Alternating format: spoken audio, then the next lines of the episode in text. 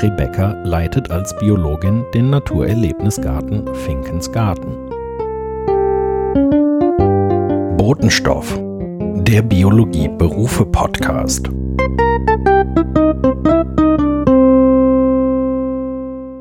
Hallo und herzlich willkommen zurück zum Botenstoff Podcast, Episode 3 vom 31.12.2019. Mein Name ist Peter Kohl und ich führe euch durch diesen Podcast.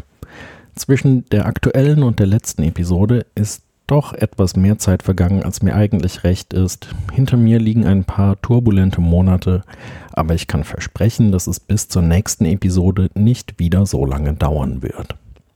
In der heutigen Episode unterhalte ich mich mit Rebecca Lai. Rebecca ist Biologin und leitet den Naturerlebnisgarten Finkens Garten. Was es damit auf sich hat, erklärt sie uns ausführlich in dieser Episode. In den Show Notes finden sich Links zu Finkens Garten und zu einigen anderen naturpädagogischen Projekten. Guckt gerne mal rein. Ansonsten freue ich mich wie immer über Feedback. Das könnt ihr mir gerne geben auf Twitter an botenstoffpod oder per E-Mail an info@botenstoff.eu. So viel für den Moment. Viel Spaß mit der aktuellen Episode. Bis bald. Hallo und willkommen zurück zum Botenstoff. Heute mal eine Folge, die nicht in irgendeinem Büro aufgenommen wird, wie ihr vielleicht hören könnt, sondern tatsächlich mittendrin in Finkens Garten. Neben mir sitzt Rebecca. Rebecca ist die Leiterin von Finkens Garten. Hallo, willkommen. Hallo. Vielen Dank erstmal, dass du dabei bist. Ja, gerne. Ich habe direkt am Anfang mal drei Fragen, mit denen ich gerne starte. Können wir gerne so machen. Ja, schieß los. Frage 1. Was ist dein Lieblingsorganismus? Da müsste ich jetzt lange drüber nachdenken, ob ich mich tatsächlich am Ende für einen entscheiden könnte. Äh, ich habe mich im Studium ja schon bewusst dafür entschieden, äh, in Richtung Ökologie zu gehen, weil ich die ganzen Systeme wahnsinnig toll finde. Also ich würde mich jetzt nicht für eine Ameise oder ein bestimmtes mhm. Blümchen entscheiden wollen sondern die, die Vielfalt ist das, was mich am meisten beeindruckt und was mir Spaß macht. Ich fand immer schon Insekten ganz toll, mhm. aber ähm, ja, die allermeisten Leute haben ja Tiere, wo sie sagen, die liebe ich und die mag ich gar nicht. Bei mir war eigentlich immer schon, ich mag sie alle. okay, auch gut. Würdest du mit deinem heutigen Wissen wieder Biologie studieren? Ja, würde ich, auf jeden Fall. Okay. Und wenn du nicht wieder Biologie machen würdest, was würdest du sonst machen? Schwierig, schwierig, weil ich bin da eigentlich schon ziemlich festgelegt. Mhm. Es gibt unglaublich viel, was mich interessiert. Es gibt viele Dinge, die ich gerne tun, von Singen über Theater spielen. Aber ähm, was auch immer ich beruflich mache, sollte doch ganz unbedingt was mit Natur zu tun haben. Ja. Na gut. Dann äh, kommen wir mal direkt zu deinem Studium. Mhm. Äh, wann und wo hast du denn Biologie studiert und wie kam es dazu, dass du Biologie studiert hast? Also studiert habe ich hier in Köln, wo ich auch schon mein Leben lang wohne. Das hat sich von daher ergeben, dass ich einfach gesagt habe, wenn es geht, will ich zu Hause wohnen bleiben. Ist für die Finanzierung des Studiums viel einfacher, wenn ich mir nicht noch eine Bude irgendwo absparen muss. Deswegen habe ich gesagt, ich versuche in Köln zu bleiben und das hat geklappt. Ähm, studiert habe ich von 2000 bis 2006. Ähm, habe auch das komplette Studium quasi von Anfang bis Ende hier gemacht. Und wie kam es dazu? Ja, das war eigentlich schon immer klar. Also ich glaube, oder was heißt ich glaube, ich bin mir sicher, schon ähm, als Grundschülerin, wenn man mich gefragt hat, was willst du mal werden, habe ich Naturforscherin gesagt. cool. Also das war die logische Konsequenz daraus. Und hast du auch in deiner Jugend dann schon geforscht und bist offenen Auges durch die Natur gegangen, oder? Das auf jeden ja. Fall, ja. Ich war immer schon unglaublich gerne in der Natur, auch in der Schulzeit, im Urlaub immer, auch in meiner Freizeit nachmittags. Ich bin aufgewachsen in Köln-Brück.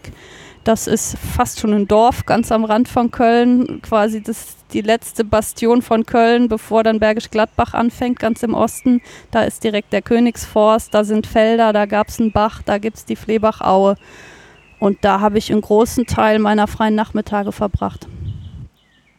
Erinnerst du dich noch an besondere Schwerpunkte im Studium, an einzelne Praktika oder beeindruckende Vorlesungen?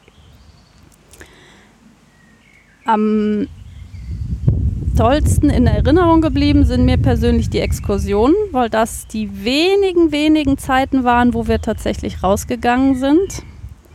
Ähm, ich war eine Woche in Österreich, an der Grenze zu Ungarn war es, glaube ich, Donaudelta.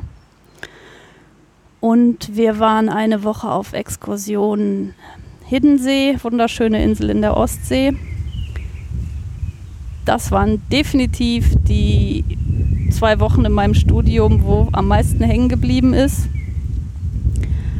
Ansonsten die Botanik- und Zoologiekurse, wo man tatsächlich auch mal mit Tieren und Pflanzen in Kontakt gekommen ist. Also gut erinnern kann ich mich, Grundstudium, Prep-Kurs, Regenwurm sezieren, mhm. Fisch sezieren, Ratte sezieren, diese Dinge oder die Pflanzenbestimmungskurse in Botanik. Mhm. Diese Tiersezierkurse stehen ja heutzutage manchmal auch in der Kritik. Ich fand die damals im Studium aber auch sehr spannend und es hat mir schon nochmal einen ganz anderen Blick gegeben mhm. auf die ja, auf die Tierwelt. Ähm, würdest du das auch sagen oder wie ging es dir damit? Also sie stand auch damals schon in der Kritik. Das ist ja keine neue Kritik. Die gibt es, glaube ich, schon wahrscheinlich so lange, wie es die Kurse gibt. Ähm, grundsätzlich finde ich es sehr wichtig, dass man sie sehr bewusst macht, dass man sich gut überlegt, welche Tiere dafür verwendet werden, wie viele müssen es sein, ähm, dass man das nicht mh, mm, unbedacht tut. Mhm. Dass man sich auch in dem Moment, wo man so ein Tier aufschneidet, bewusst macht, dieses Tier ist für mich gestorben und ähm, ich darf jetzt hieran was lernen und dann finde ich das aber auch in Ordnung. Also mhm. wenn man überlegt, welche Massen an Fleisch jeden Tag von Leuten gegessen werden, ohne dass man drüber nachdenkt, ähm, dann sind diese 20 Regenwürmer, die vielleicht für unser Studienjahrgang ähm, dann ihr Leben lassen mussten, finde ich ein sehr kleines Gewicht auf der anderen Seite der Waagschale. Mhm. Ich selber esse schon seit vielen Jahren kein Fleisch und trotzdem fand ich das richtig und gut, ähm, dass es die Möglichkeit gab, weil wir haben daran viel gelernt. Und es ist uns auch erklärt worden und das glaube ich auch, dass beispielsweise die Ratten, die wir seziert haben in dem Kurs, die wurden nicht extra dafür gezüchtet, das waren Versuchstiere aus anderen Einrichtungen, die sowieso da waren, die sowieso hätten sterben müssen und sie wurden sozusagen für uns recycelt, auch wenn das kein mhm. guter Begriff für ein lebendiges Tier ist. Aber wir ja. dürften sie auch noch verwenden, sodass der, der Tod von den Tieren dann noch ein bisschen mehr Sinn hatte. Ja, das war bei uns auch ähnlich und dann wurde auch versucht, dass man äh, mit einem Tier möglichst viele unterschiedliche machen, äh, Sachen machen kann. Also ja sowohl Muskelversuche als auch Nervenleitung oder ähnliches. Ja. Und von daher fand ich es auch gut, aber es war auch immer der Kursleitung wichtig, dass da mit dem nötigen Respekt an die Sache ja. rangegangen wird. Das ja, war gut gelöst, fand ich. Und man lernt so ganz direkt an dem toten Tier einfach mehr als an Bildern, Videos, Schemazeichnungen. Und wenn es noch so interaktiv ist, was man da am Computer anklicken und hin und her schieben kann, ähm, das Tier vor der eigenen Nase ist immer, es ist auch ein Eindruck, der über mehr Sinne dann sozusagen kommt. Das ist ja auch beim Lernen, das ist was, womit ich mich hier jetzt Tag für Tag beschäftige. Wie muss ich den Kindern, die uns besuchen, die Dinge präsentieren, damit viel von, davon hängen bleibt. Und ganz wichtiger Grundsatz ist immer, je mehr Sinne aktiv sind, also nicht nur gucken, sondern auch anfassen, auch riechen, auch fühlen, hören, sehen, alle fünf Sinne möglichst, desto besser bleibt es in Erinnerung. Und je mehr Emotion auch mit drin ist, je mehr man eine Be Begeisterung empfindet, desto besser geht es ins Hirn. Ja. Ähm, Während deines Studiums hattest du da irgendwelche Nebenjobs, die auch irgendwie mit Biologie zu tun hatten oder dir auch bei deinem Werdegang heute noch geholfen haben? Äh, Nebenjobs im Studium hatte ich nicht und Nebenjobs mit Biologie hatte ich überhaupt nie. Tatsächlich hatte ich Nebenjobs auf einem völlig anderen Gebiet, die mir bei meinem Werdegang geholfen haben. Mhm. Was war das? Also ich arbeite ja jetzt äh, zum großen Teil pädagogisch. Ich arbeite sehr viel mit Ehrenamtlichen hier. Und ich habe am Anfang meiner Berufstätigkeit, also als ich hier in Finkensgarten angefangen habe, habe ich die ersten vier Jahre nur einen 400-Euro-Job gehabt und hatte gleichzeitig eine Viertelstelle Jugendarbeit in einer evangelischen Gemeinde. Hm. Und mit den beiden Jobs konnte ich mich über Wasser halten. Ich wusste oder habe Anlass zur Hoffnung gehabt, dass ich hier tatsächlich eines Tages äh, mehr verdienen würde und eine mhm. wichtigere Stelle haben würde. Und ähm, deswegen war das für mich eine befristete Geschichte, wo ich wusste, das kann ich jetzt für eine Zeit lang machen. Mhm. Und ähm, ich habe auch während des Studiums und auch schon zu meiner Schulzeit viel ehrenamtlich auch in katholischen, evangelischen Gemeinden mit Kindern, mit Jugendlichen gearbeitet. Und die Erfahrung und auch die Erfahrung in meinem Job bei der Kirche hat mir natürlich hier pädagogisch und für die Arbeit mit den Ehrenamtlichen, für das ganze Managen von Projekten geholfen. Mhm. Du hast ja noch klassisch auf Diplom studiert. Ja. Ähm, worüber ging denn deine Diplomarbeit dann? Meine Diplomarbeit war im Fach terrestrische Ökologie. Ich glaube, ich war da auch eine der letzten, die in dem Fach noch Diplomarbeit machen konnten. Die terrestrische Ökologie ist anschließend ziemlich bald geschlossen worden, weil auch der Prof in Rente ging. Danach gab es in Köln nur noch aquatische Ökologie. Die haben hauptsächlich mit Biofilmen und sowas gearbeitet, also nur Mikroorganismen. Ich wollte lieber Tiere, die ich mit bloßem Auge sehen kann. ähm, und ich habe gearbeitet über den Einfluss von Neophyten auf die einheimische Arthropodenfauna. Mhm. Also ich habe eine Saison lang, dürfte so ungefähr April bis September gewesen sein, 60 Barberfallen im Gelände gehabt ähm, hatte als Vergleichspflanze die Brennnessel, weil die einheimisch ist, weil die von sehr vielen einheimischen Insekten genutzt wird und weil die ähnliche Standortvorlieben hat. Ähm, die exotische Pflanze, der Neophyt, den ich untersucht habe, war der Staudenknöterich. Mhm. Und so hatte ich zwei Gebiete und in jedem der Gebiete die Hälfte der Fallen in Brennnesselbeständen und die andere Hälfte in Knöterichbeständen und habe dann ausgewertet, was in den Fallen gefangen wurde, gezählt, bestimmt mhm. und am Ende statistisch gerechnet, ob man dann nun ausmachen kann, dass die Bodenfauna an Arthropoden von diesem Neophyten beeinflusst wird oder nicht. Und wird sie beeinflusst? Ein klares Jein. Wie so es zu erwarten war. Die Ökologen haben ja eigentlich nie Antworten, die haben immer nur neue Fragen. So war es bei mir auch. Die, die ökologischen Zusammenhänge sind einfach so komplex, dass man sich immer nur, dass man immer nur winzige Häppchen sich angucken kann und dann hat man Zahlen und dann versucht man im Nachhinein zu interpretieren, wie kommt es dazu und hat Ideen.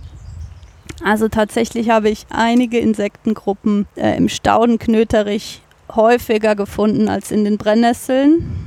Das waren unter anderem die Weberknechte, die ich mir auch genauer angeschaut hatte. Und vor allem auch gerade die juvenilen Weberknechte. Und ähm, die leben ja räuberisch, also die jagen kleine Bodenorganismen. Und insofern hatten wir natürlich im Vorhinein die Idee, wenn an dem Staudenknöterich so wenige Insekten überhaupt leben, dann haben die Räuber auch nichts zu essen. Aber es war trotz allem so, dass es diese Weberknechte und gerade die Jungen im Staudenknöterich leicht häufiger gab als in den Brennnesseln. Eine mögliche Erklärung, ähm, der bildet ein sehr, sehr dichtes Blätterdach. Also unterhalb der Pflanzen ist ein ganz dicker Schatten. Mhm.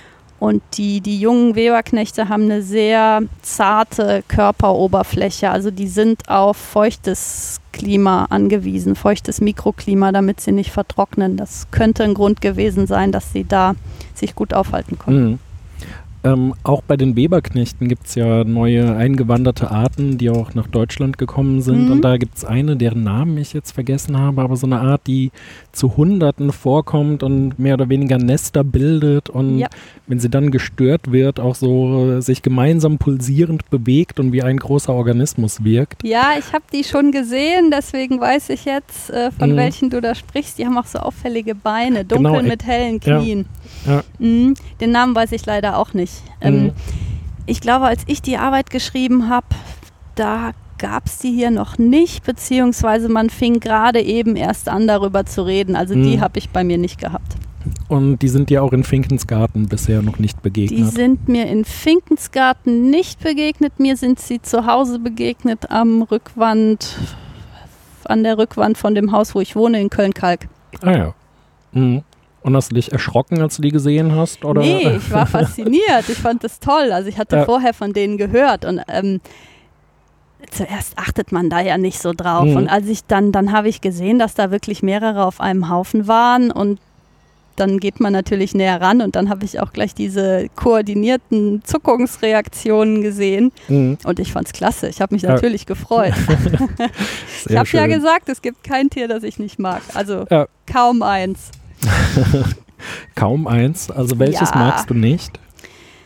Also es gibt so ein paar Tiere, da bin ich nicht böse, wenn sie nicht in meine Nähe kommen, Zecken zum Beispiel. Aber es ist da auch nicht die Zecke an sich, die mich stört. Man möchte halt die Krankheiten nicht bekommen. Ja. Und gerade wenn man es so sehr liebt, sich draußen aufzuhalten und wenn man am liebsten mitten durch die Wiese läuft und mitten durch den Wald und zwischen den Pflanzen durchstreift, dann aber immer so ein mulmiges Bauchgefühl hat und immer gleich denkt, ah, heute Abend musst du aber ganz genau gucken, ob du nicht doch welche eingesammelt hast, weil ja, Borreliose möchte keiner haben. Mhm.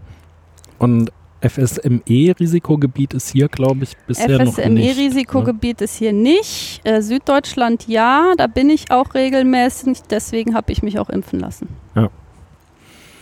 Ähm, wie ging es dann weiter nach deiner Diplomarbeit? Du hast dich gegen eine Promotion entschieden oder du hast zumindest nicht promoviert. So ist es. Ja. Ja, ich habe mich auch doch bewusst dagegen entschieden. Ich habe mich nach der Diplomarbeit eigentlich sofort bewusst entschieden, dass ich nicht langfristig wissenschaftlich arbeiten möchte. Mhm. Ähm, die Diplomarbeit an sich hat mir schon Spaß gemacht. Ich finde es auch wichtig, sowas gemacht zu haben. Gerade diese Forschungsarbeit, die, die Freilandarbeit und dann auch das Bestimmen der Tiere fand ich eine tolle Sache. Aber das wissenschaftliche Schreiben, Monat um Monat da zu sitzen und dann aus den Zahlen, die Zahlen in irgendwelche Statistikprogramme zu laden und dann zu versuchen zu interpretieren und das Ganze dann wissenschaftlich korrekt zu formulieren, Literaturrecherche, Literaturlisten, das hat mir einfach keinen Spaß gemacht. Das Mhm. war mir relativ schnell klar, dass das nicht mein Ding ist. Deswegen habe ich noch kurz, das schloss sich an, da gab es noch eine kleine gutachterliche Tätigkeit, wo über meinen Prof vermittelt ein paar ähm, waren auch gefangene Tiere aus Fallen aus einem anderen Projekt, wo ich dann die, die Spinnen und die Weberknechte noch bestimmt habe gegen Honorar. Und dann habe ich noch ein halbes Jahr im Ausland verbracht, äh, weil ich mein Studium relativ stringent durchgezogen Mhm. hatte und da nicht irgendwann mal im Ausland war und dann gesagt habe, so, jetzt musst du den Absprung schaffen. Wenn du es jetzt nicht machst, wenn du jetzt einen beruflichen Einstieg findest, dann hast du den Zug verpasst, dann machst du es nicht mehr. Dann habe ich ein halbes Jahr ähm, Freiwilligenarbeit an einem Projekt äh, in Ghana gemacht. Mhm. Und als ich dann wieder kam, dann bin ich tatsächlich so ein bisschen in ein Loch gefallen, würde ich sagen, Mhm. weil ich dann wusste, so, jetzt, Jetzt wird's ernst. jetzt wird's ernst, jetzt musst du was finden, jetzt musst du Ja. dich entscheiden, jetzt musst du überlegen. Bin dann auch erstmal, ja, der, der klassische Weg halt beim, beim Jobcenter gewesen und die, die Dame war dann wenig charmant und knallte mir so vor den Latz, ja, ich kann Ihnen nicht helfen, den Job müssen Sie schon selber finden, was wollen Sie eigentlich von mir? Oh Mann. Selbst Ähm, schuld, wenn sie auch noch Biologie So studieren. ungefähr. Ja, was man mir tatsächlich noch vermittelt hat, auch über, über das das Amt sozusagen, die haben so eine psychologische Beratung angeboten. Mhm. Das war so, ich glaube, eine halbe Stunde vielleicht ein Gespräch. Und ich habe dann gesagt, ich nehme alles, was ich kriegen kann. Ich mache das, warum nicht? Schadet mir ja nicht.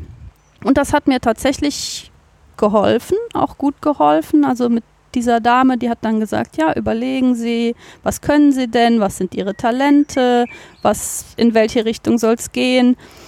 Und ja, habe mich dann in dieser Zeit eigentlich entschieden, dass ich irgendwo in Richtung Umweltbildung gehen will. Mhm.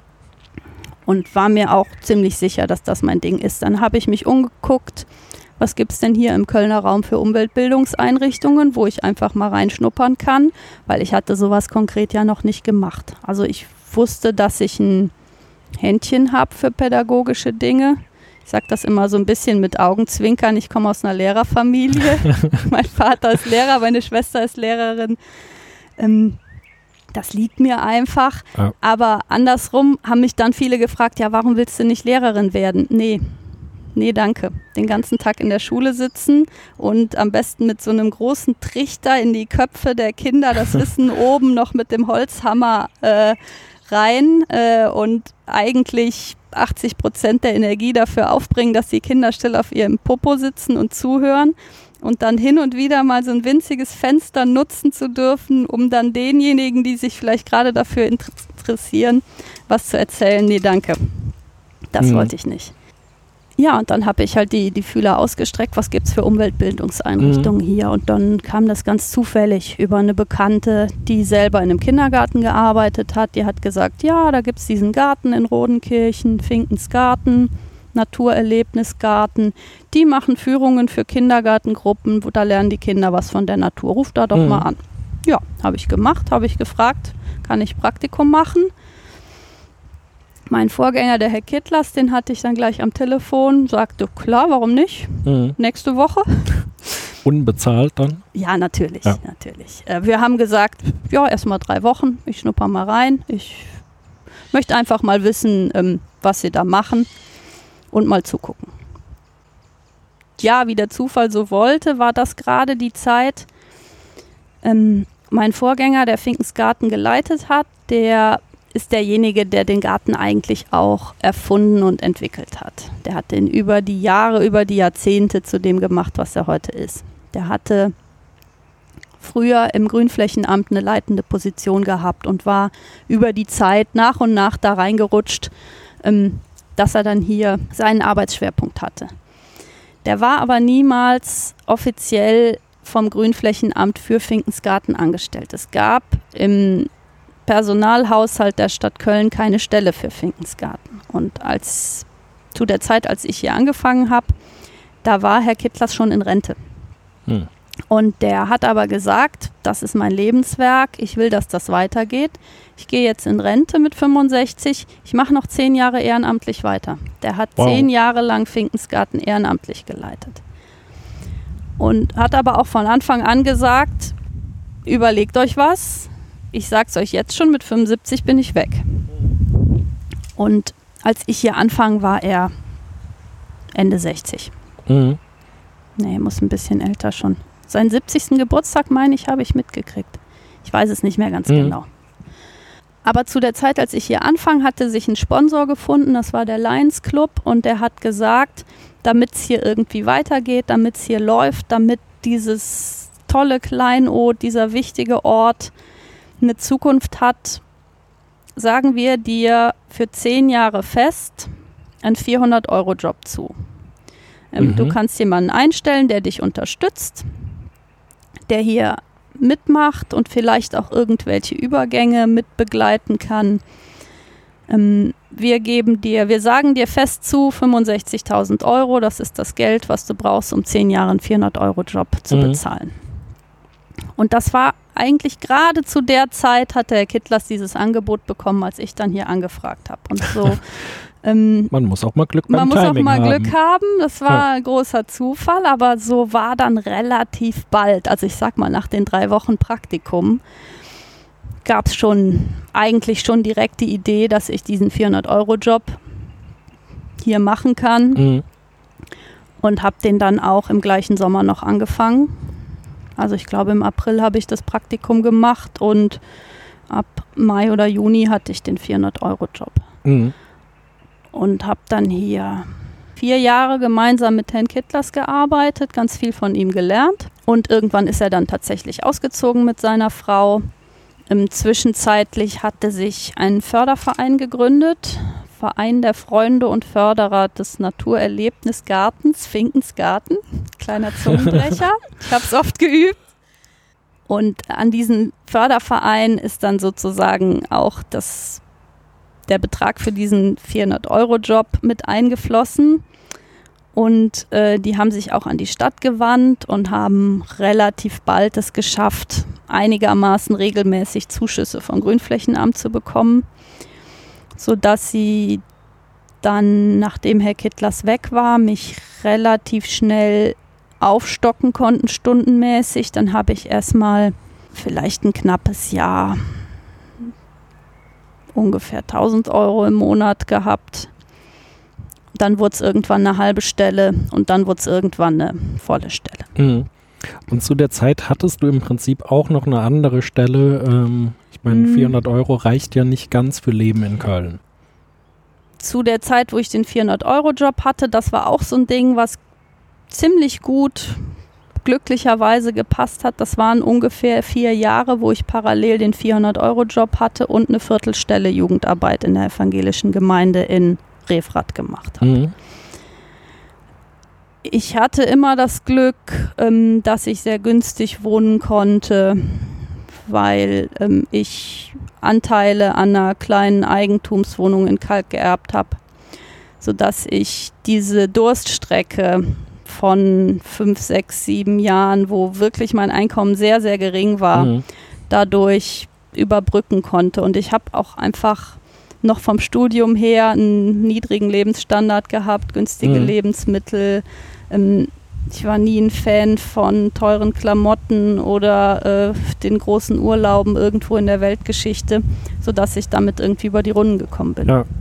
War die Zeit trotzdem irgendwann auch mal frustrierend oder kam es im Prinzip eigentlich immer ganz gut klar?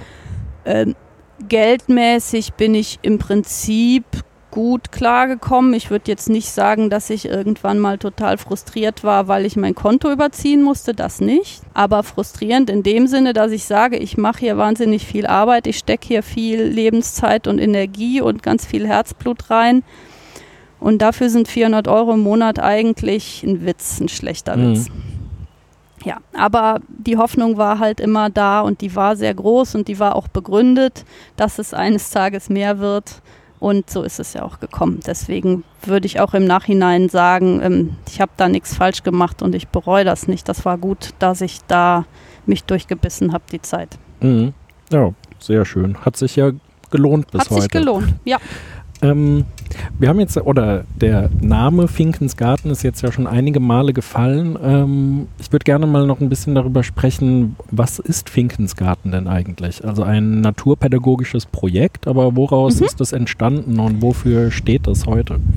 Also entstanden ist es ganz ursprünglich aus einer Baumschule und Staudengärtnerei. Aus der Zeit stammt auch der Name noch. Also das war ein Herr Finken, der diesen Garten bzw. Baumschule gegründet hat. Das ist über 100 Jahre her. Das muss so um 1900 gewesen sein. Genau mhm. weiß ich es nicht.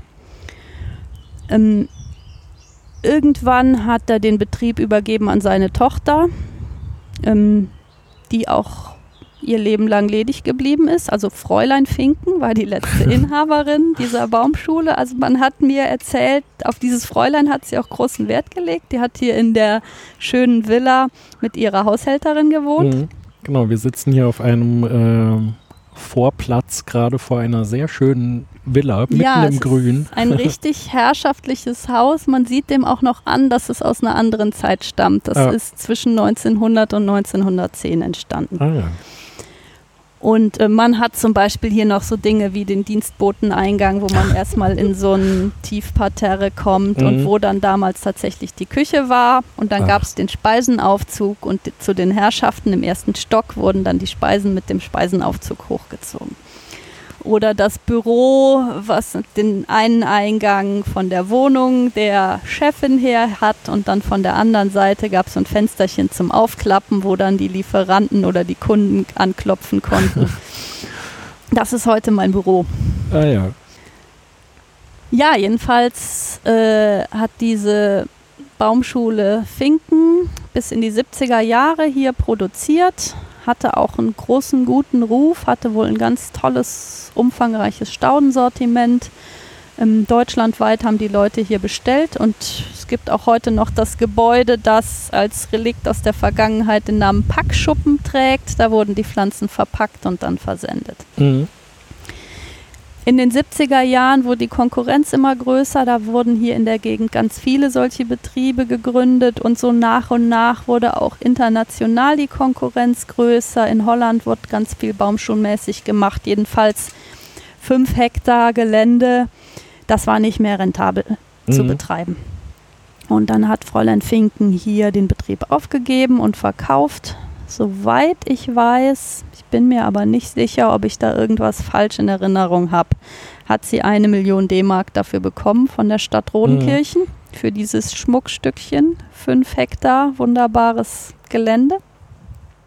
Und das gehörte damals noch nicht zu Köln. Erst mit mhm. der Eingemeindung zu Köln ähm, kam das dann zum Kölner Grünflächenamt.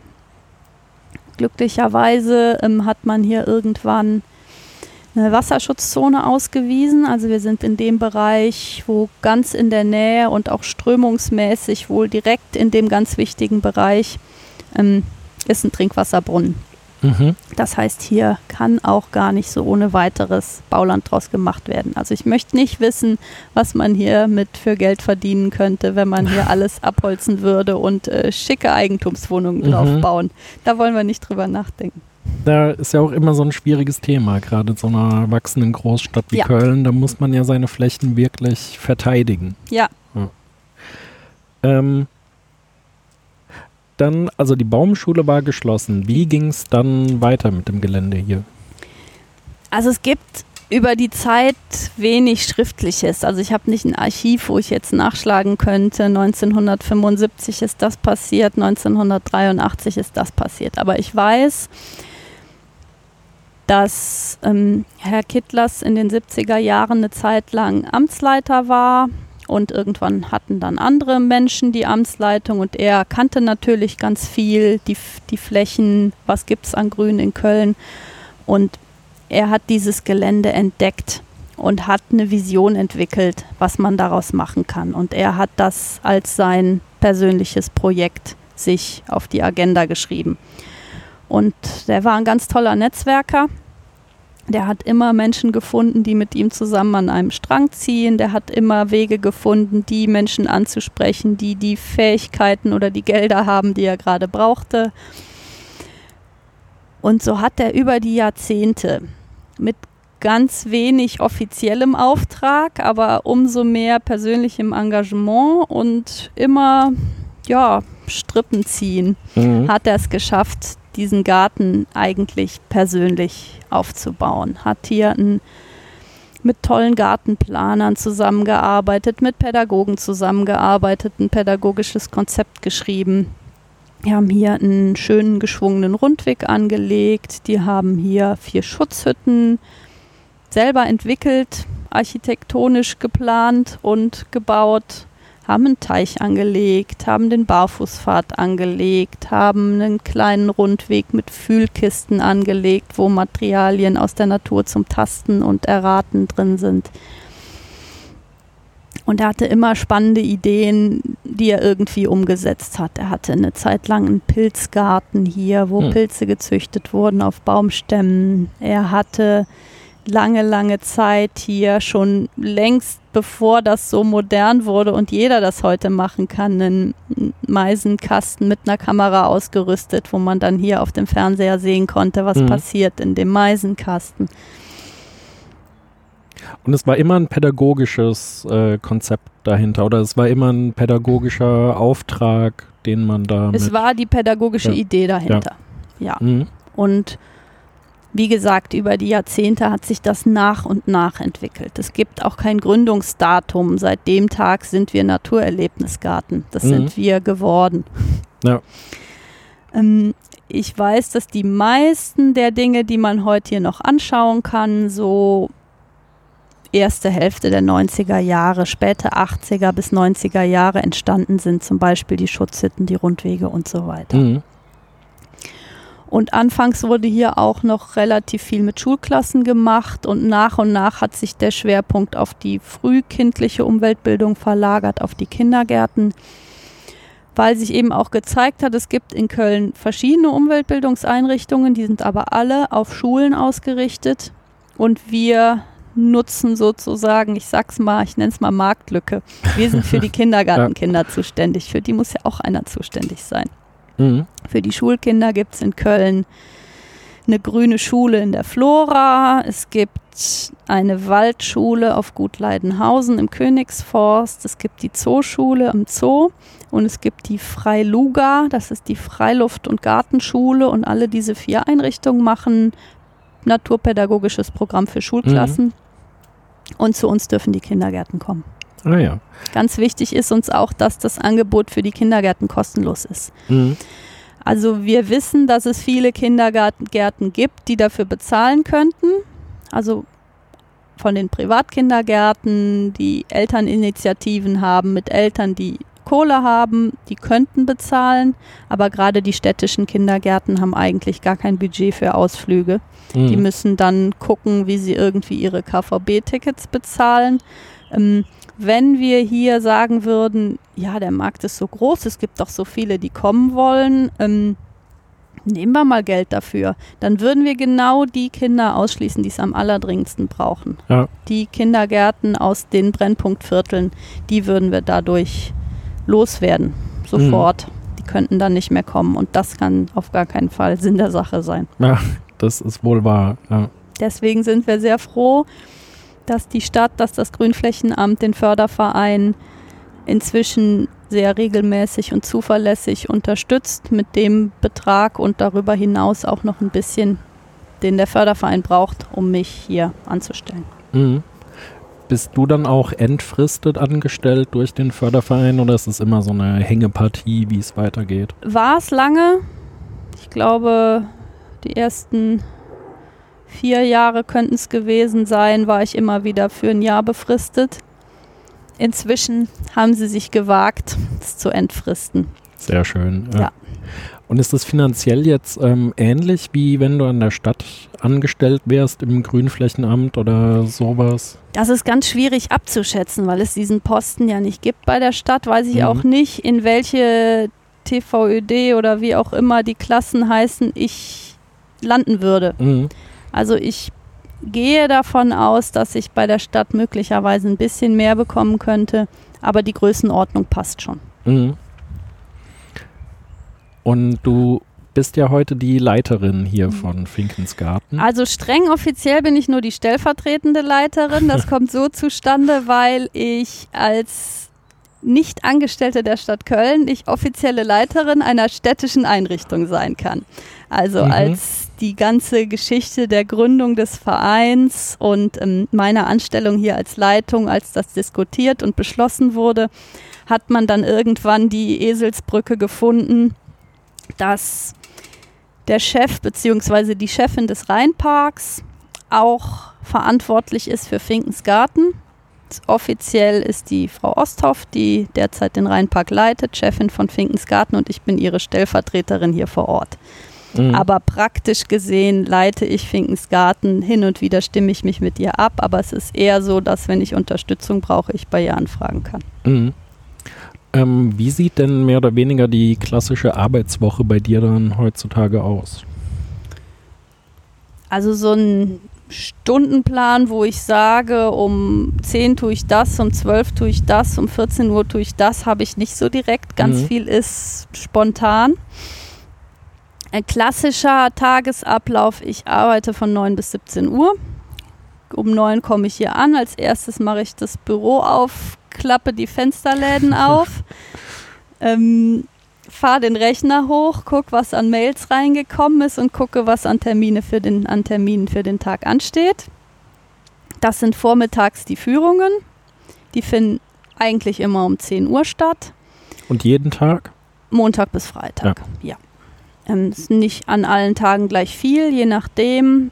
Ein, der größte Teil der Führung wird von Ehrenamtlichen übernommen, aber da muss ich natürlich immer gucken, wer kommt wann, wer hat wann Zeit, wer ist an welchem Tag da, wer macht vielleicht gerade Urlaub und hat abgesagt, wo muss ich einspringen und eine Führung übernehmen, die ich eigentlich für jemand anderen vorgesehen hatte, wo muss ich mich in zwei Hälften teilen, weil ich für mich eine Führung eingeplant hatte, ich jetzt aber noch eine zweite Gruppe gleichzeitig übernehmen mhm. muss. Das ist morgens immer der erste Blick, äh, welche Gruppen kommen und wer macht welche Führung. Ich mache nicht an allen Tagen selber Führungen. Es sind durchschnittlich zwei bis drei Führungen pro Woche, die ich selbst übernehme. Mhm. Aber bei allen Führungen muss ich gucken, wer ist heute da, um die Gruppe zu übernehmen. Und muss ich vielleicht irgendwo einspringen, weil jemand nicht kommt. Mhm.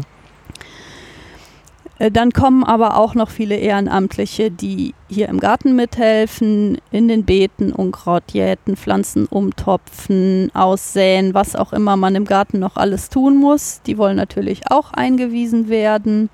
Ähm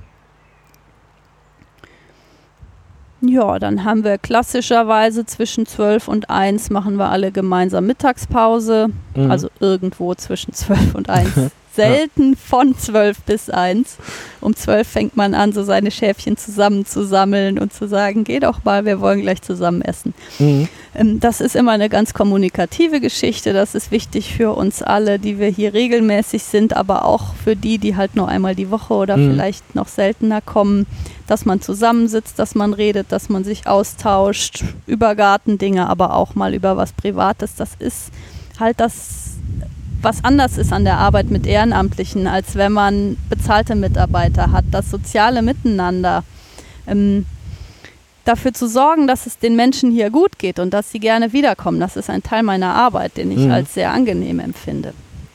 Beim Mittagessen seid ihr dann so fünf, sechs Leute oder? Ähm, fünf bis 15 Leute. Ah ja. Mhm. Es sind ja noch die Mitarbeiter der biologischen Station hier, also von denen sind meistens noch zwei, drei, vier. Da ist auch mal eine Praktikantin dabei. Hier ist hin und wieder auch mal eine Praktikantin oder ein Praktikant dabei. Und dann sind zwischen ein und sieben, acht Ehrenamtlichen. Mittwochs ist meistens ziemlich viel los, montags und freitags ist eher wenig los. Das weiß man auch nicht unbedingt morgens schon, wer alles mittags dabei ist. Aber mhm. es ist ganz schön, jeder bringt sich was mit. Hin und wieder hat auch jemand mal was für alle mitgebracht. Dann gibt es mal einen Kuchen oder einen Salat oder eine Suppe und dann sitzen wir zusammen und essen gemeinsam. Mhm. Sehr wichtiger Punkt in der Tagesordnung jeden ja. Tag. Sehr schön. Genau, und dann der Nachmittag fängt für mich mit Büro an. 13 bis 14 Uhr ist meine feste Telefonsprechstunde. Da rufen dann die Kindergärten an, um Termine zu buchen. Und im Prinzip kann mich jeder Mensch anrufen, äh, der Gartenfragen hat. Mhm. Oder Fragen zu Veranstaltungen in Finkensgarten hat. Oder sagt, ich möchte mich ehrenamtlich engagieren. Wie kann ich denn das machen? Wo braucht ihr noch Leute? Das ist das ganz das mhm. ganze Programm an Fragen, die man so haben kann. Und wenn sich Leute jetzt interessieren, ich nehme an, Ehrenamtliche könnt ihr kaum genug haben, oder? Grundsätzlich ist das richtig so. Ja, vor ja. allem im Sommer gibt es im Garten eigentlich immer genug zu tun. Wir sind jetzt richtig viele inzwischen, also es sind insgesamt über 30 Ehrenamtliche, die hier mitmachen viele aber auch eher sporadisch, also die helfen dann bei Veranstaltungen mit. Beim jährlichen großen Tag der offenen Tür kann man natürlich jede Hand gebrauchen. Es sind vielleicht inzwischen so 15 Leute, die mehr oder weniger regelmäßig jede Woche Gartenarbeit machen und so ungefähr fünf. Die müssen allerdings eigentlich sehr regelmäßig kommen das sind die, die hier Führungen übernehmen. Mhm. Die plane ich halt für die Wochentage ein. Und wenn ich sage, ähm, Marita kommt jeden Mittwoch und macht eine Führung, natürlich kann Marita mir sagen, hör mal, nächsten Monat bin ich zwei Wochen in Urlaub. Und dann muss ich improvisieren und gucken mhm. und schieben, weil da habe ich natürlich schon Gruppen für geplant. Aber ja, das ist Teil meiner Aufgabe. Mhm. Und ähm, es geht ja auch nicht nur um die Kindergartenpädagogik, ihr seid auch ein inklusiver Betrieb hier. Und Ähm, inklusiv insofern, dass natürlich herzlich gerne auch alle inklusiv arbeitenden Kindertagesstätten uns Mhm. besuchen dürfen. Also wir haben oft Gruppen, wo dann Kinder im Rolli dabei sind oder wir hatten Gruppen mit Sehbehinderten oder mit ähm, hörgeschädigten Kindern. Mhm. Die sind sowieso jederzeit herzlich willkommen. Und ähm, das ist auch eine der wenigen Ausnahmen, wo uns auch Schulklassen besuchen dürfen. Mhm. Also Förderschulen, das ganze Repertoire von körperlichen Einschränkungen, geistlich, geistige Behinderungen, ähm, Förderschwerpunkt emotionale Entwicklung und die, die Begriffe dafür ändern sich Mhm. ja von Jahr zu Jahr, aber das, das ganze Programm, die dürfen auch gerne zu uns kommen. Die sind hier auch herzlich willkommen, weil die auch oft das Problem haben, dass sie mit ihren Einschränkungen in den schulischen Umweltbildungseinrichtungen nicht wirklich Platz finden. Mhm. Und ihr kooperiert mit der Lebenshilfe und habt im Garten auch Leute, die äh, fit gemacht werden für den ersten Arbeitsmarkt und sowas, Das oder? sind nicht wir direkt. Ach so. Also in Finkensgarten gibt es eine Ausst Außenstelle vom Kolping Bildungswerk. Ah.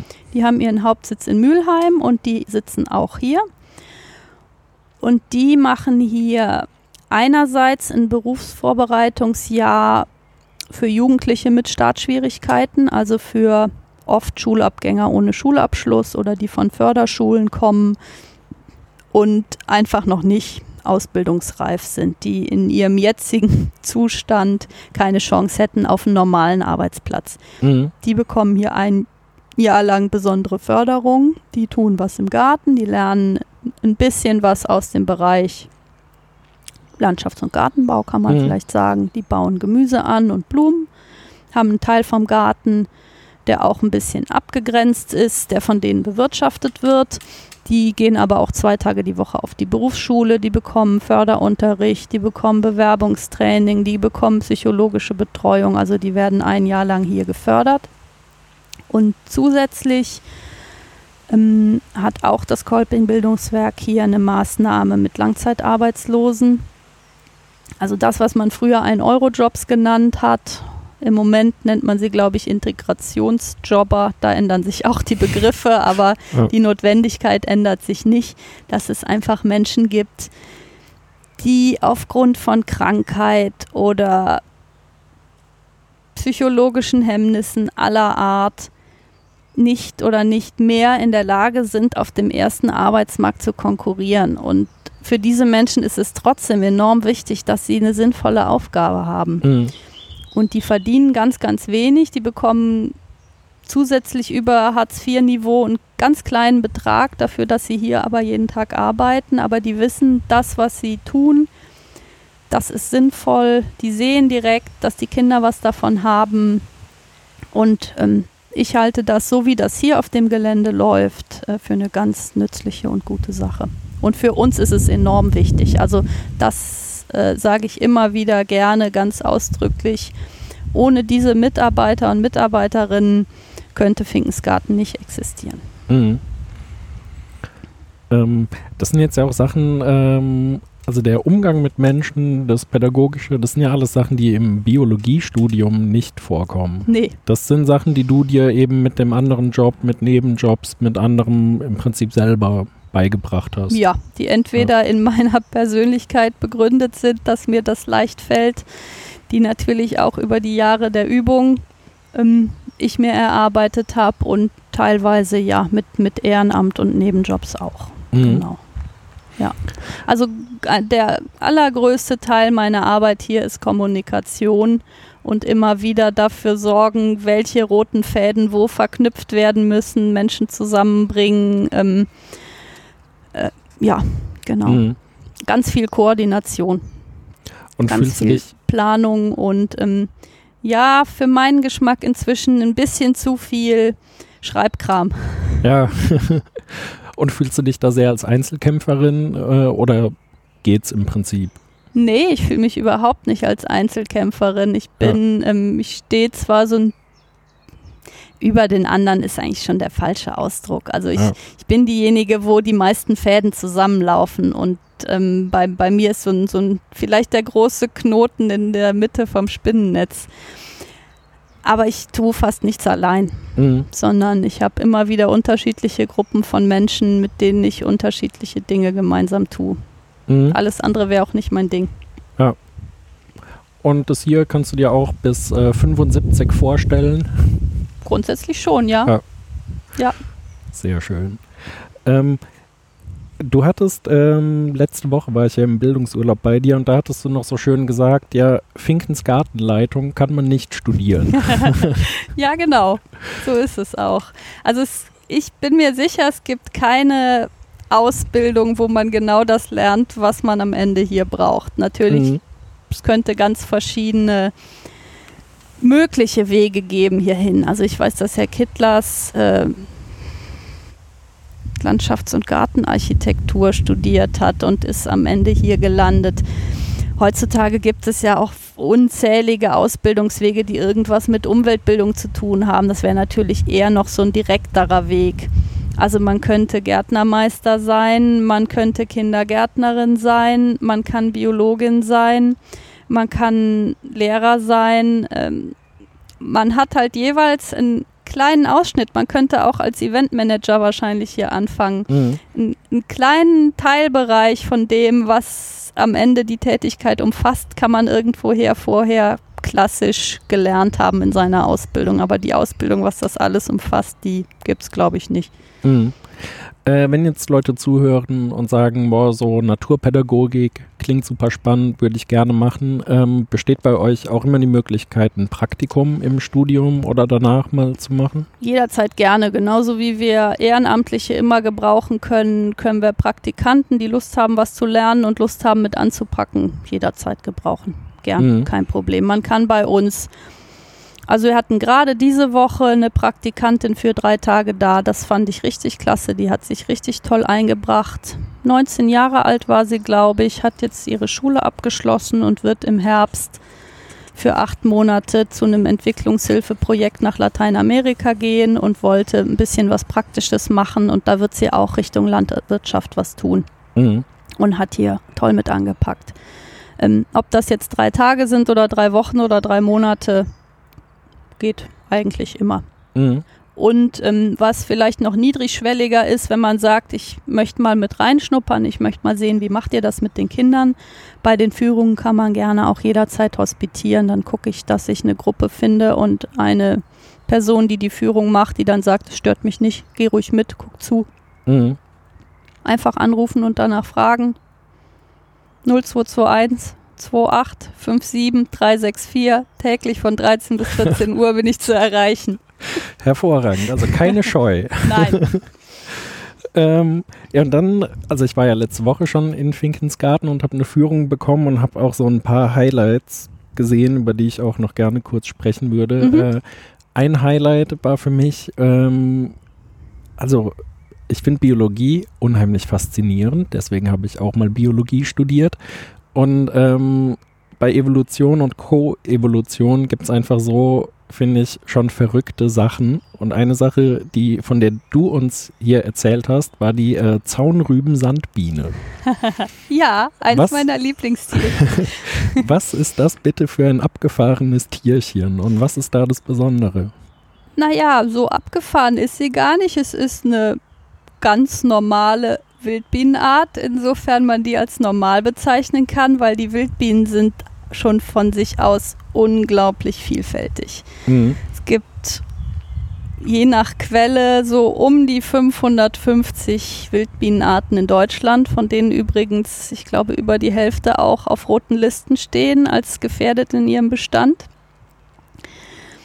Und manche von denen, ähm, die sind sehr vielfältig darin, wie sie ihre Nahrung nutzen oder wie sie ihre Nester anlegen. Und es gibt aber sehr viele Arten, die ganz spezialisiert sind.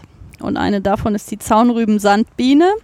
Denn wie der Name schon sagt, äh, hat sie als einzige Nahrungsquelle die Zaunrübe. Mhm. Und die Zaunrübe ist eine Pflanze, die sicherlich jeder schon mal gesehen hat. die allerwenigsten bewusst.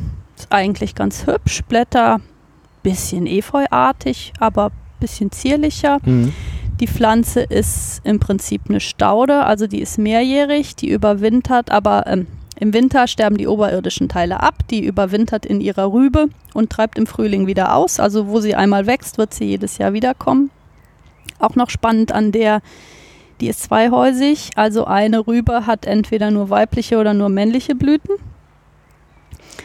Und deswegen kann diese Zaunrüben-Sandbiene, die halt ihre Nester nur mit Pollen von der Zaunrübe füllt, also deren Larven fressen nichts anderes als Pollen von der Zaunrübe, die kann doch nicht mal jede Zaunrübenpflanze anfliegen, sondern nur die männliche. Ei, ei, An ei. den weiblichen Blüten gibt es keinen Pollen zu holen. Und dann braucht sie, wie der Name sagt, auch noch Sand in der Umgebung, um Nester Dann anlegen braucht zu sie können. Sand bzw. lockeren Boden, Ja. der äh, nicht zu stark bewachsen ist. Die gräbt Löcher in die Erde und baut da ihre, Mhm. legt da Kammern an, wo sie dann ihre Brutzellen, ihre ähm, ja, kleinen Nester, jeweils eine Kammer für ein Ei, für eine Larve. Tja, und an dieser Stelle war mein Gespräch mit Rebecca leider beendet. Technische Schwierigkeiten hatten mir einen Strich durch die Rechnung gemacht und leider dafür gesorgt, dass das Gespräch nicht weiter aufgenommen wurde. Weil ich aber die Geschichte der Zaunrüben-Sandbiene einfach zu spannend fand, um es dabei so zu belassen, bin ich nochmal zu Finkensgarten gefahren und habe das Gespräch mit Rebecca nochmal fortgesetzt. Also, weiter geht's. Willkommen zurück zu einem zweiten Besuch in Finkens Garten, weil es leider beim letzten Mal noch äh, technische Schwierigkeiten gab und deswegen bin ich jetzt nochmal hier, um mit dir, Rebecca, nochmal kurz weiter zu reden. Genau, wir Ähm, es war mir nämlich wichtig, über ein abgefahrenes Tier nochmal zu sprechen, das du uns hier gezeigt hast. Äh, und zwar meine ich die Zaunrüben-Sandbiene. Ach ja, die Zaunrüben-Sandbiene, eins meiner Lieblingstierchen, äh, von der ich immer wieder sehr gerne erzähle, genau. Was hat's damit auf sich? Die Zaunrüben-Sandbiene ist eine von über 500 einheimischen Wildbienenarten und die ist eine von den Spezialisten, Mhm. also von den Arten, die ganz eng verbunden sind mit einer Pflanzenart. Das kann man schon an dem Namen hören. Die Zaunrüben-Sandbiene gehört natürlich zu der Pflanze, die sich Zaunrübe nennt. Ja.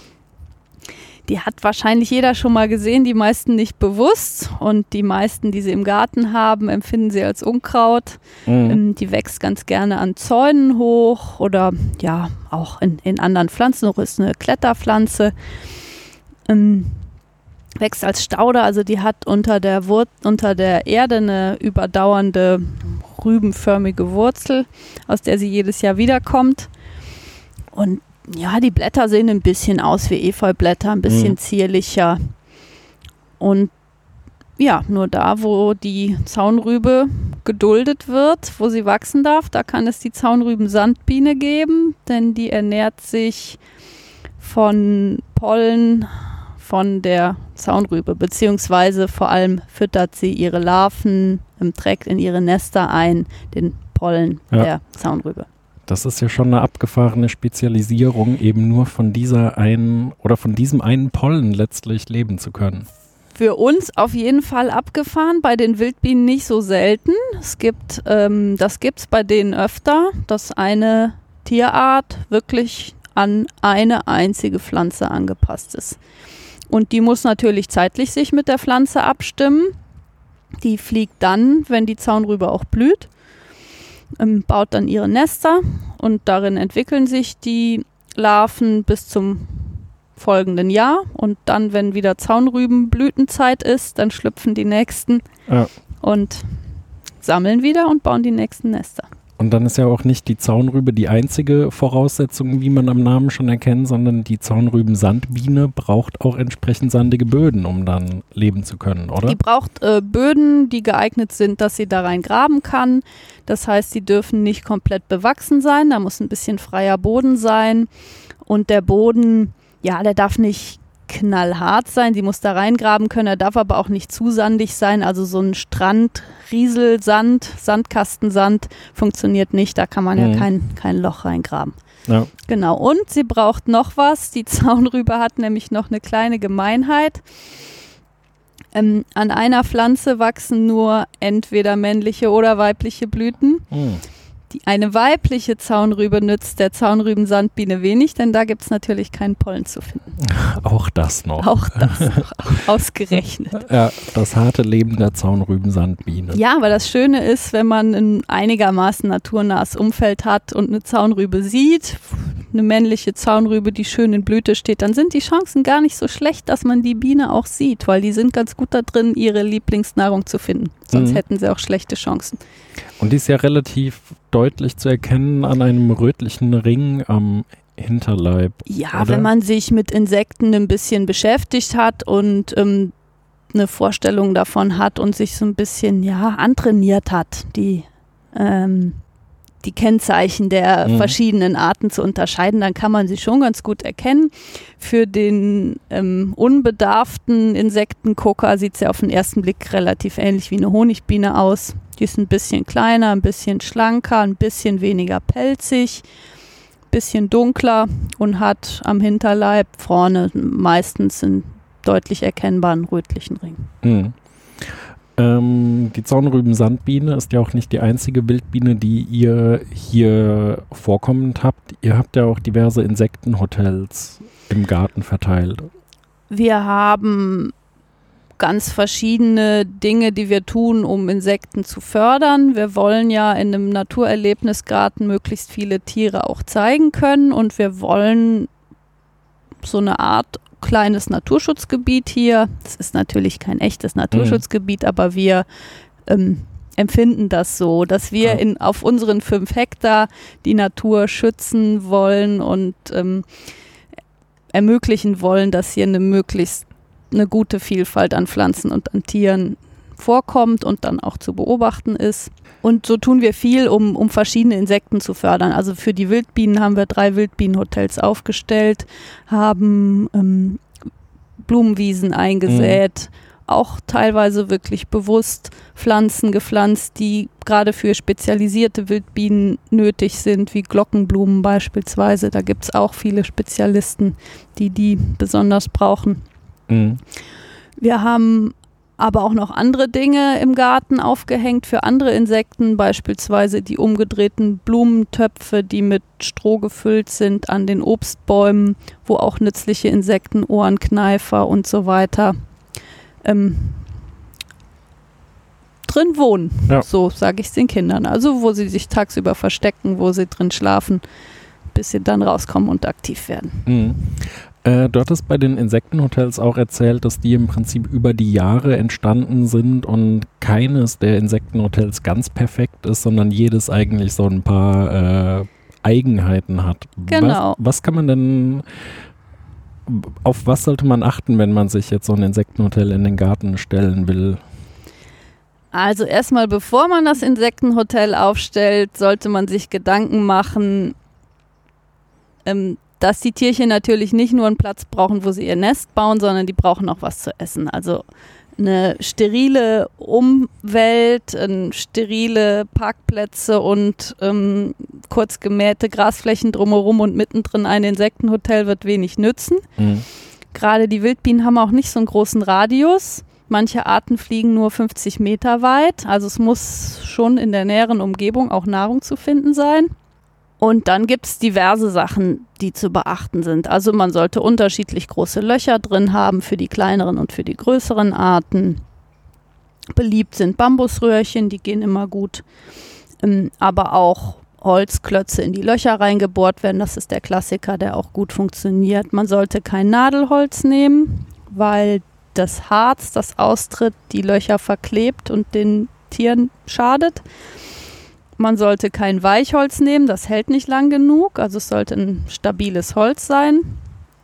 Ähm, dann müssen die Löcher so gebohrt werden, dass keine Holzfasern rausstehen, die dann die Flügel der Bienen verletzen würden.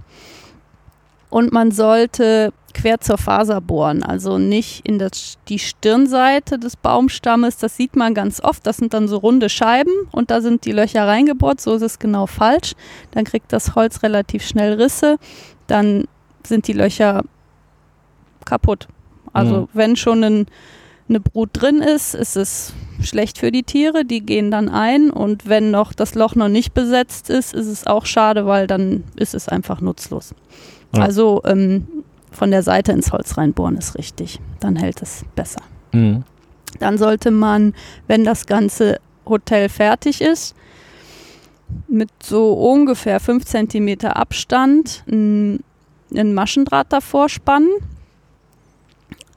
ähm, der hält die Vögel davon ab, daran zu ah, gehen, ja. Ja. Die, die Röhrchen rauszuziehen, das Holz aufzuhacken. Die Meisen und die Spechte, die merken das recht zügig, wenn da der gedeckte Tisch äh, serviert ist und man sich da nur dran bedienen muss. Gut, es ist auch wichtig, dass es den Vögeln gut geht, aber in dem Fall will man ja kein äh, Buffet für äh, Insektenbuffet für die Vögel genau, haben. Genau. Ja. Eine Sache hattest du jetzt auch erwähnt, dass man entsprechende Blumen haben muss. Mittlerweile beim Thema Insektensterben und so äh, gibt es ja gefühlt in jedem zweiten Supermarkt immer irgendwelche Samentütchen zu verschenken, Blumenmischungen und sowas. Was ist davon denn zu halten? Grundsätzlich erstmal nicht schlecht, weil es ja auch ein Zeichen dafür ist, dass immer mehr Menschen sich damit beschäftigen, dass immer mehr Menschen was tun wollen. Ähm, leider sind die Mischungen oft nicht von guter Qualität, auch nicht unbedingt die passenden Pflanzen, sodass man mit denen oft keine schönen Erfolge erzielt. Mhm.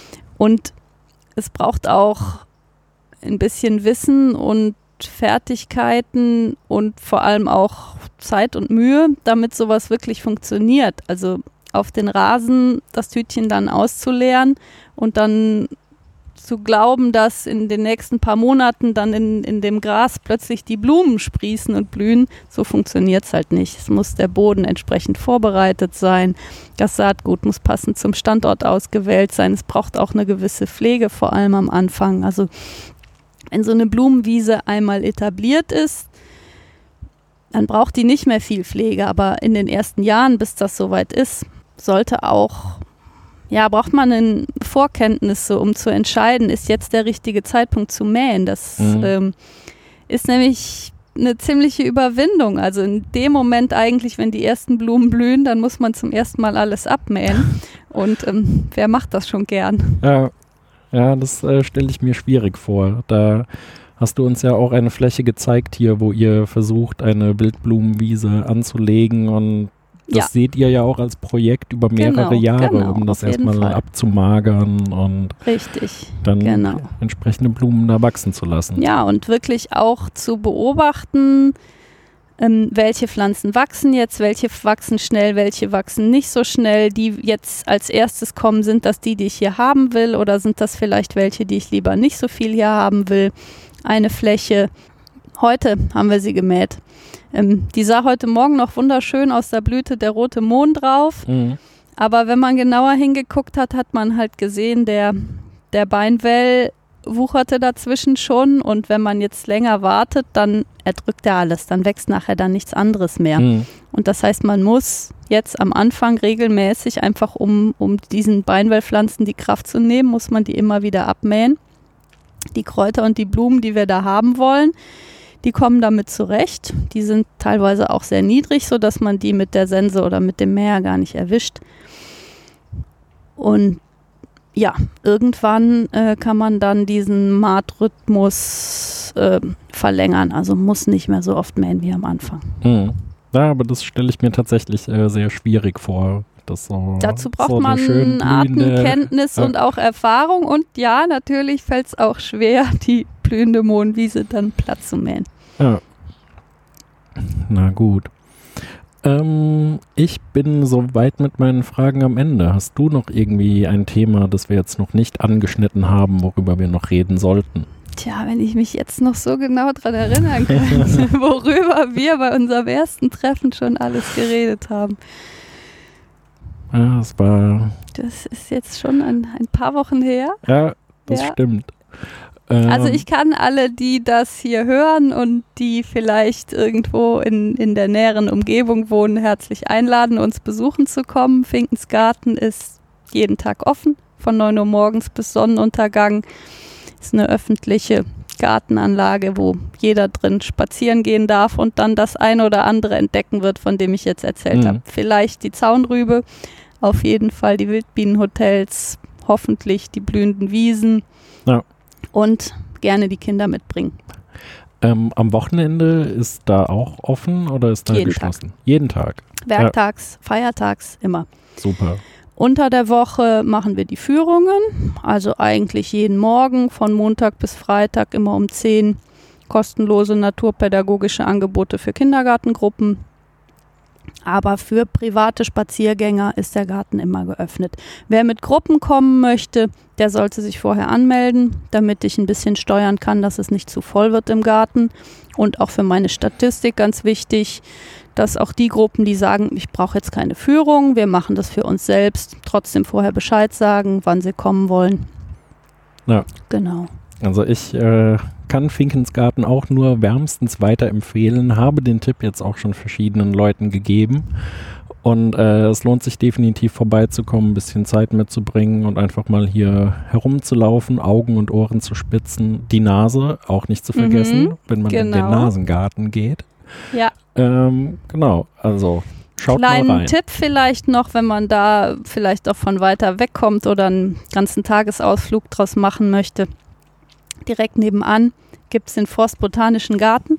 Der ist noch deutlich größer, da gibt es auch viel zu sehen. Der ist mehr gärtnerisch angelegt, aber auch eine große Wiese und einen großen Spielplatz. Wenn die Kinder noch toben wollen anschließend, kann man auch hingehen.